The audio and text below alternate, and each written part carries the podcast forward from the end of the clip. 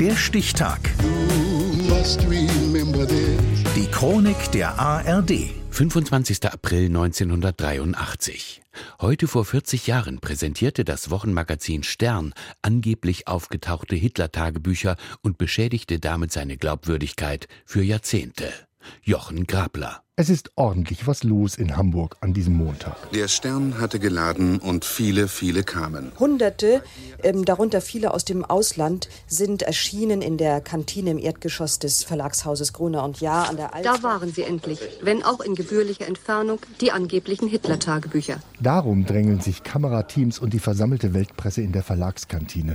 Das Magazin Stern präsentiert nichts weniger als die Tagebücher von Adolf Hitler. Vom größten journalistischen Coup der Nachkriegszeit sprach ein Mitglied der Redaktion in der Einführung und er sagte, die Welt steht Kopf. Vorne sitzen schwitzende und sichtlich nervöse Chefredakteure des Stern, während vor ihnen einer linkisch drei schwarze Kladden in die Kameras hält. Das ist der Reporter Gerd Heidemann, angeblich die beste Spürnase im Journalismus. Dann endlich einige Originale. Aus der Hand gegeben wurden sie freilich nicht. Unter den Reporterinnen und Reportern im Saal allerdings sind Zweifel, Skepsis, Unglaube beinahe mit Händen zu greifen. Medienhysterie, Fehlanzeige. Beim Pressevolk herrscht vor allem eins: Misstrauen. Drei Tage zuvor ist das Magazin mit seiner Sensationsmeldung an die Öffentlichkeit gegangen und mit einer denkwürdigen Geschichte.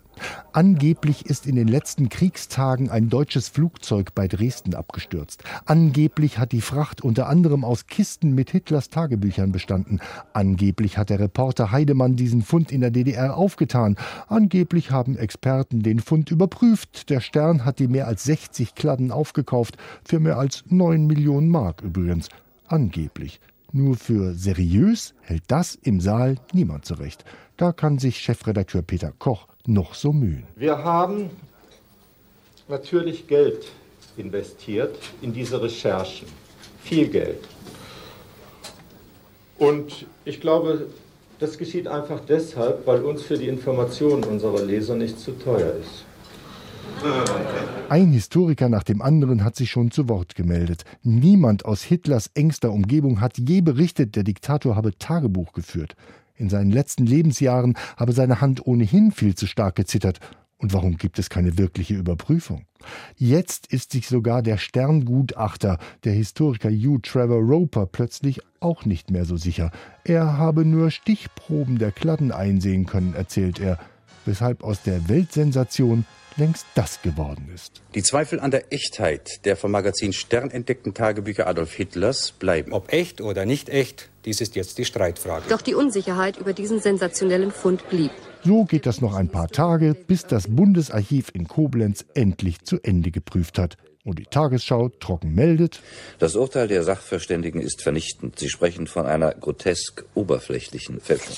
Nichts hat an der ganzen Geschichte gestimmt. Gar nichts. Machen wir es kurz. Die ganze Führung des Stern ist dem windigen Reporter Heidemann und dem schlitzohrigen Kunstfälscher Konrad Kujau auf den Leim gegangen. Der Ruf des Magazins ist bis heute ruiniert und über neun Millionen Mark sind futsch. Es folgen Rücktritte beim Stern, Heidemann und Kujau wandern ins Gefängnis. Die Blamage hatte einen ihrer vielen Höhepunkte bei der internationalen Pressekonferenz in der Kantine von Gruner und Jahr. Heute vor 40 Jahren. Der Stichtag. Die Chronik von ARD und Deutschlandfunk Kultur. Produziert von Radio Bremen.